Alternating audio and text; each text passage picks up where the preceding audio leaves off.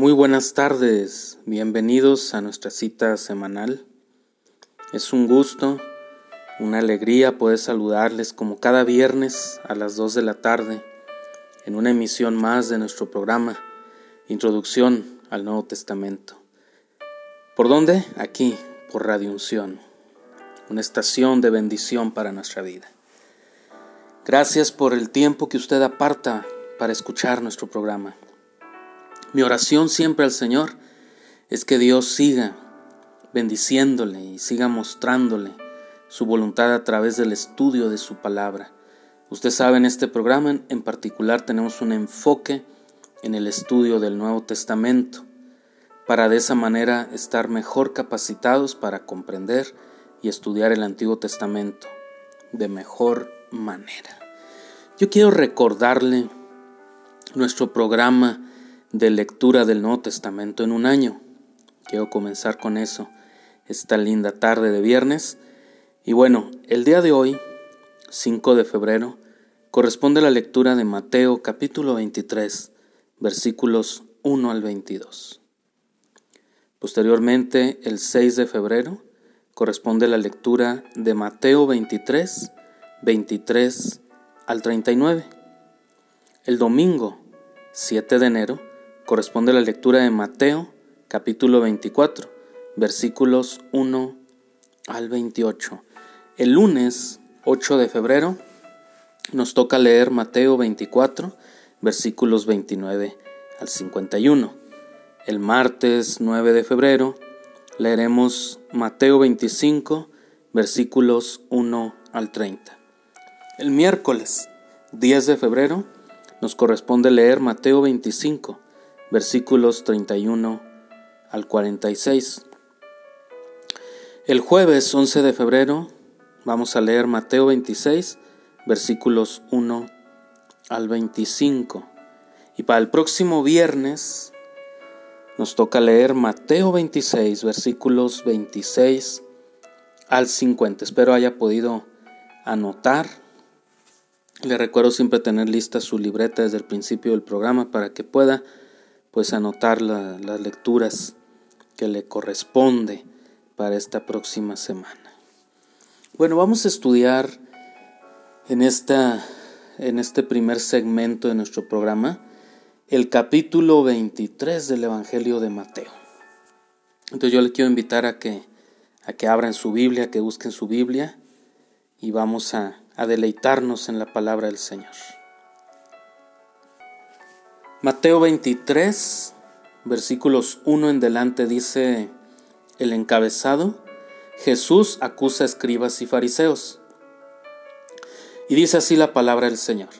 Entonces habló Jesús a la gente y a sus discípulos diciendo, En la cátedra de Moisés se sientan los escribas y los fariseos, así que todo lo que os digan que guardéis, guardarlo y hacerlo.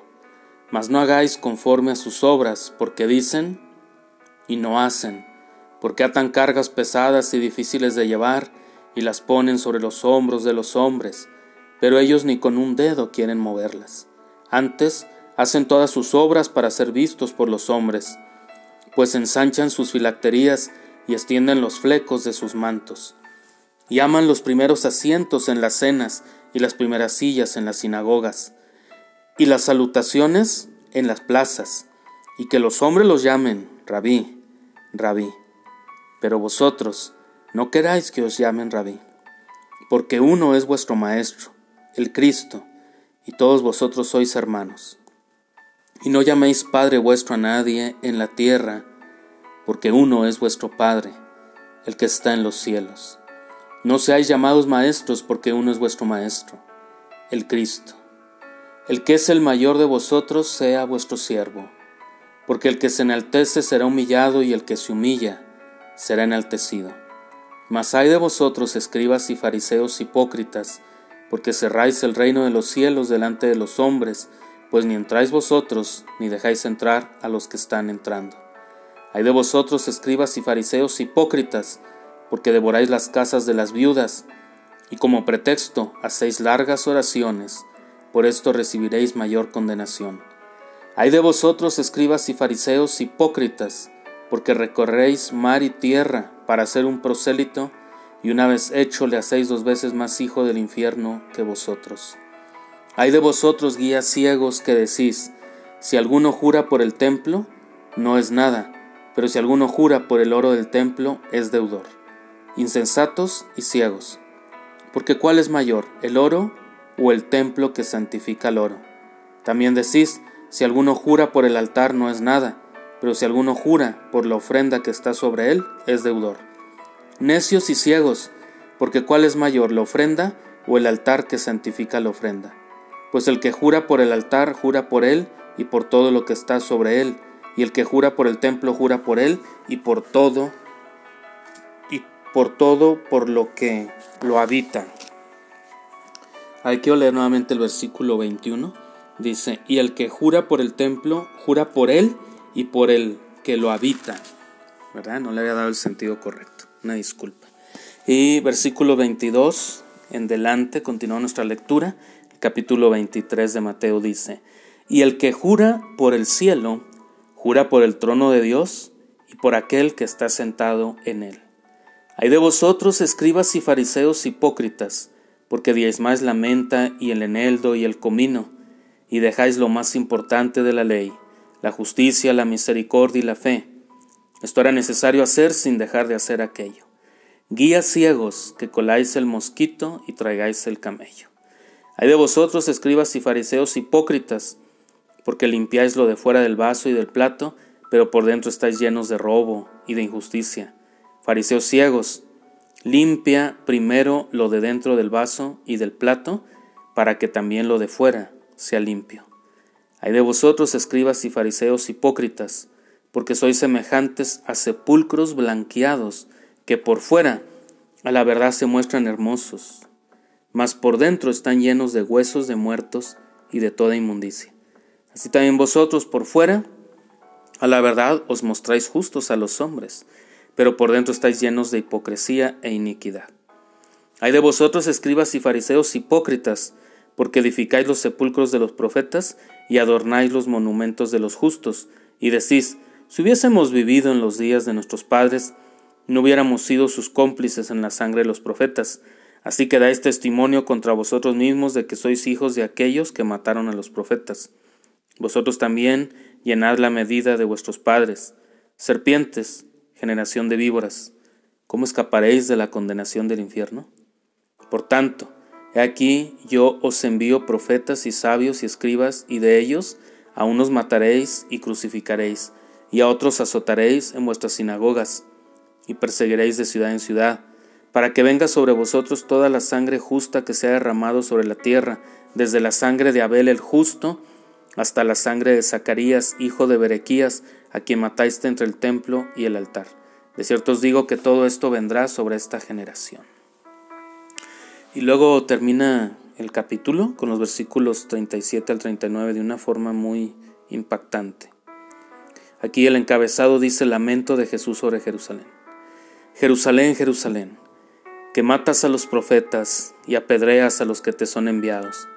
Cuántas veces quise juntar a tus hijos como la gallina junta sus polluelos debajo de sus alas, y no quisiste. He aquí vuestra casa os es dejada desierta, porque os digo que desde ahora no me veréis hasta que digáis bendito el que viene en el nombre del Señor. ¿Cómo entendemos este discurso de nuestro Señor Jesucristo? Bueno, tenemos que entenderlo como un discurso no solamente muy fuerte, muy frontal, muy directo, sino como un discurso revolucionario. Porque el Señor Jesucristo viene a juzgar, a poner en, entredicho, en tela de juicio, muchas de las tradiciones de saduceos y de fariseos, de religiosos, de aquellos que pensaban que por sus acciones eran más aceptables a Dios. Y viene el Señor Jesucristo y Él, Él les muestra la verdad, la verdad delante de Dios y a los ojos de Dios. Y su discurso es muy, muy, muy frontal. Siempre que el Señor Jesucristo llamaba la atención de los escribas y fariseos, se refería a la levadura como aquello que leuda y se acrecenta. Y mire qué interesante, si nosotros hablamos de, guardarnos de la levadura. Porque el, Señor Jesucristo dijo, guárdense de la levadura de los fariseos. ¿verdad? Entonces cuando nosotros entendemos esto, que después que Jesús negó cumplir la demanda a los fariseos escépticos de que le diera una señal del cielo para creer en Él, Él les dice estas palabras a sus discípulos. Es muy interesante y está relacionado con este pasaje que, estoy compartiendo con ustedes. Les dice, guardaos de la levadura de los fariseos y de Herodes. Note que no solo deberían de guardarse de quienes representan la religión separada de Cristo Jesús, los fariseos.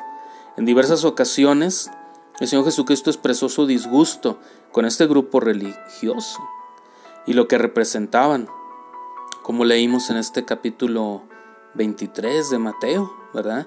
Que está saturado de advertencias y enseñanzas hacia aquellos que sentados en la cátedra de Moisés dicen, pero no hacen, el, mero formalismo religioso. Pero Cristo también habló de otro tipo de levadura, no de índole religioso, sino más social, de esa levadura que representa la vida social corrupta, inmoral e hipócrita de la época. Herodes. ¿Por qué?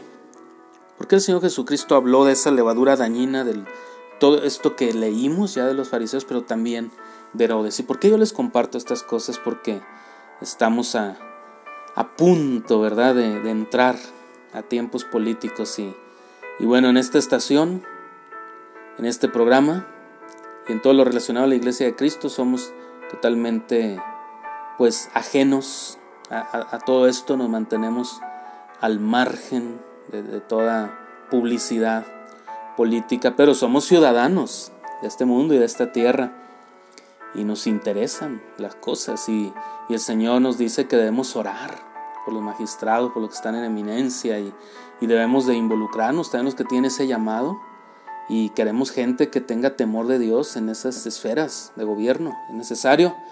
Entonces ahí nos hace pensar qué, es lo que Jesús condenó de Herodes y cómo nosotros tenemos que tomar decisiones sabias y emitir un voto o una opinión, pero con conciencia y con conocimiento de causa.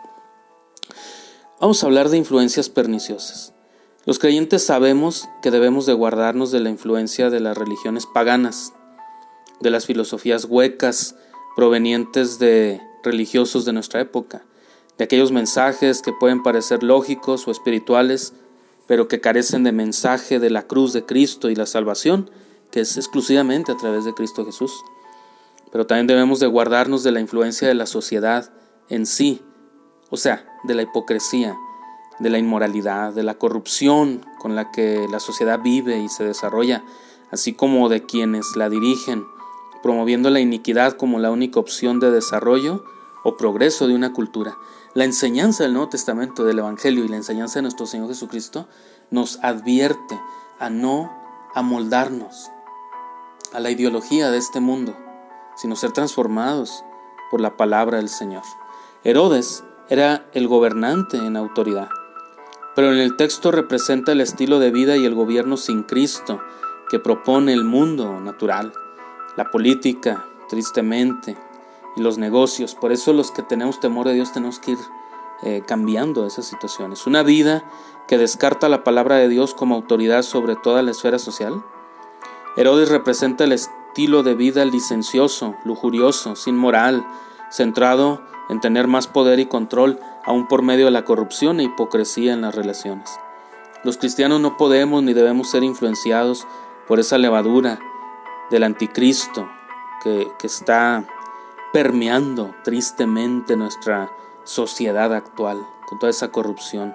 No podemos ser influenciados ni creer que los valores, estrategias y promesas de los fariseos y los de Herodes modernos pueden proveer algún tipo de esperanza. Tampoco podemos permitir que por la levadura de ellos terminemos vendiendo la verdad por la mentira de sus labios. Esto solo es propio de los que no tienen entendimiento y si nosotros tenemos la palabra de Dios y tenemos un temor de Dios, debemos de vivir contra esa levadura. ¿Qué levadura de fariseo o Herodes usted ha comprado o se ve tentado a comprar? ¿Qué promesa, qué causa social o qué sueño usted está apoyando, pero que se opone al progreso del Evangelio, su nación, en su estado, en su ciudad, en su municipio. Los creyentes gozamos del entendimiento del Evangelio de Jesús como nuestro Salvador, Cristo el Señor y Salvador, sustentador como suficiente y como quien lleva la preeminencia en todas las cosas. Por esta razón podemos resistir la tentación de ver la levadura de los fariseos y Herodes modernos como fuente de progreso y de prosperidad, o como la esperanza de un verdadero cambio económico, político, social o moral en nuestra sociedad. Todo está en el Señor y en su palabra. Él es soberano y Él es el dueño de todas las cosas. Luego de advertirle a sus discípulos de esta levadura, Jesús les preguntó, Cuando partí los cinco panes entre los cinco mil, ¿Cuántas cestas llenas de pedazos recogiste? Y ellos le dijeron doce. Y cuando partí los siete panes en los cuatro mil, ¿cuántas canastas llenas de los pedazos recogiste? Y ellos le dijeron siete. Y les dijo, ¿aún no entendéis? En otras palabras, Jesús les hace ver que el sustentador de ellos, que el que les da de comer, el proveedor para la vida y la justicia social es Él, y no los sistemas farisaicos modernos o los sistemas herodianos modernos. No son los dioses falsos ni los gobernantes, sino solo Cristo. Él es nuestro proveedor, es absoluto en todo. Entonces, eh, yo les quiero hacer un llamado a prestar atención. Los valores del mundo farisaico y del mundo herodiano no pueden ser los nuestros, ni sus esperanzas las nuestras. Nuestros valores y nuestra esperanza se encuentran en Dios y en su palabra. Jesús dijo claramente, el que no está a mi lado contra mí está, y el que a mi lado no recoge, desparrama. ¿Con quién está usted? ¿Cuál causa apoya usted? ¿La de fariseos y Herodes o la de Cristo y su Evangelio? Para nosotros, los que hemos sido iluminados con la luz del Evangelio de la gracia de Jesús, solo Él es nuestro sustento. El Señor es nuestra vida y nuestra gloria eterna. Por tanto, la levadura de los fariseos y de Herodes, aunque promete mucho y viene envuelta en palabras hermosas, sabemos que no son más que un mensaje engañoso que no entrega vida sino muerte. Hermanos míos, guardémonos de la levadura de los fariseos y de la de Herodes, hoy y siempre, para la honra y la gloria del Señor. Son tan claras las advertencias del Maestro del Señor Jesucristo que quisiera regresar un poco al texto. Vayamos nuevamente a Mateo 23. En el versículo 23 dice, Hay de vosotros, escribas y fariseos hipócritas, porque diezmáis la menta y el eneldo y el comino, y dejáis lo más importante de la ley, la justicia, la misericordia y la fe. Esto era necesario hacer sin dejar de hacer aquello. ¿Qué está diciendo Jesús? ¿Qué está diciendo? Hay de vosotros, escribas y fariseos hipócritas, porque diezmáis la menta y el eneldo y el comino, está diciendo que no, que no diezmaran, que no hicieran eso. No, no les está diciendo eso. Le está diciendo, eso lo tenías que hacer, pero no tenías que dejar de hacer lo otro.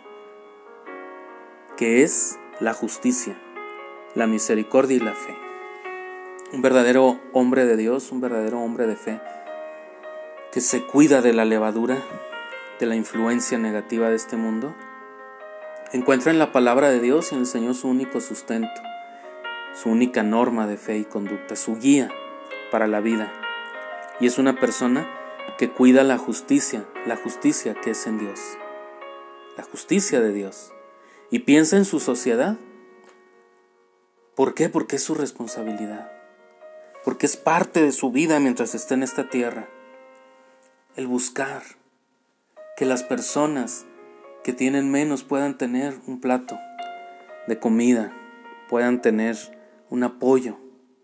Por eso nosotros oramos por nuestras naciones y pedimos, Señor, danos gobernantes que tengan temor de Dios. Y, bueno, la historia tristemente una y otra vez se repite en que no hay temor de Dios, no hay una búsqueda de Dios en los gobernantes, pero si dejamos de orar y de pedir, imagínense, menos Necesitamos pedir que la, que la sociedad no se corrompa con todo esto que, que se está ofreciendo, estas ideologías modernas de nuestros días. Vemos cómo naciones poderosas están cayendo y sucumbiendo. Es triste y lamentable ver la condición de la nación de los Estados Unidos. Es poco menos que vergonzoso, miserable, la condición en la que está cayendo. Es de preocuparnos, pero es también de ocuparnos en oración y buscar la guía del Señor y pedir, Señor, ten misericordia por aquella nación que nos bendijo muchos años atrás con misioneros, con personas que vinieron a compartir el Evangelio ofrendando sus propias vidas, derramando su sangre en los campos misioneros para traer el Evangelio de la paz de Cristo a nuestro amado México y a nuestra amada nación. Un país que también en mucha medida financió proyectos para construir templos cristianos, para producir Biblias en nuestro idioma, materiales bíblicos, escuelas, clases de niños, que hoy día sigue bendiciendo con, con ministerios como lo que es la Bolsa del Samaritano o Operación Niño de la Navidad.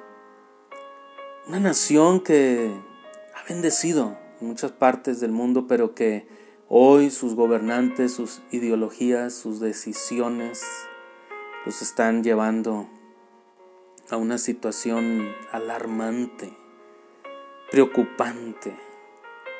Dice, no, no te olvides de lo más importante de la ley, la justicia, la misericordia ser misericordiosos, el mirar con compasión a los menos afortunados. El día de hoy usted y yo podemos salir a las calles y mirar que hay personas que la están pasando muy mal, que la están pasando muy mal. A veces pensamos, ah, yo tengo tan poco. Pero cuando miramos a otros, podemos decir, Señor, creo que tengo tanto y te doy gracias. Hoy puedo compartir algo con los necesitados. Seamos misericordiosos. Y la fe. Porque sin fe, dice el libro de Hebreos, es imposible agradar a Dios. Mi oración, mi mayor anhelo, mi deseo en este programa, esta cita semanal que el Señor nos regala y nos permite, es de verdad, y así es mi oración siempre. Yo no, no, no puedo saber quién, quién está escuchando a través de su dispositivo móvil, a través de alguna tablet o de una laptop o de una computadora de escritorio o de la emisora de radio de FM, en su auto, en su casa. Yo no sé quién me está escuchando, pero me gusta pensar cuando oro por este programa y oro por ustedes, me gusta pensar, imaginar rostros, imaginar familias, imaginar escenarios. Y yo sé que todos necesitamos de Dios y de su palabra. Y yo deseo de verdad que ustedes puedan hacer de la palabra de Dios su norma de fe y conducta. Tener en Jesucristo su esperanza de salvación. Porque no hay otro nombre dado a los hombres en que podamos ser salvos. Solo es por gracia y es a través de Cristo. Y cuando yo oro y digo, Señor, que, que las personas puedan entender cuál es el propósito de este programa, por qué les les estoy compartiendo estas cosas del Nuevo Testamento? ¿Por qué les animo a leerlo? Porque yo sé que en la palabra de Dios está la vida y vida abundante. Y es aquí en sus páginas donde usted va a encontrar no solo respuestas, sino solución a sus problemas. Solo en la palabra de Dios. Que usted pueda llenar las páginas de la Biblia con sus propias lágrimas en oración cada vez que se presenta delante del Señor. Y esa es mi más profunda oración. Antes de ir a un corte intermedio, quiero hacer una pequeña oración por ustedes. Señor, en el nombre de Jesús, sigue bendiciendo a las personas que escuchan este programa cada viernes. Que se enamoren, Señor, de ti, de tu palabra, y que puedan encontrar en el Nuevo Testamento, Señor, esa inspiración, esa fe que viene por el oír y el oír palabra de Dios. Señor, ese es el objetivo de ponerles diferentes posibilidades y diferentes escenarios en cómo puede aplicar la palabra de Dios y cómo la palabra de Dios nos habla de tantas y tan diversos temas y tan diversas cosas. Señor, yo oro por cada persona hoy que escucha este programa. Para gloria de tu buen nombre, Señor. Edifica en Cristo Jesús. Que Dios les bendiga de una manera muy especial. Vamos a un pequeño corte intermedio y nos vemos.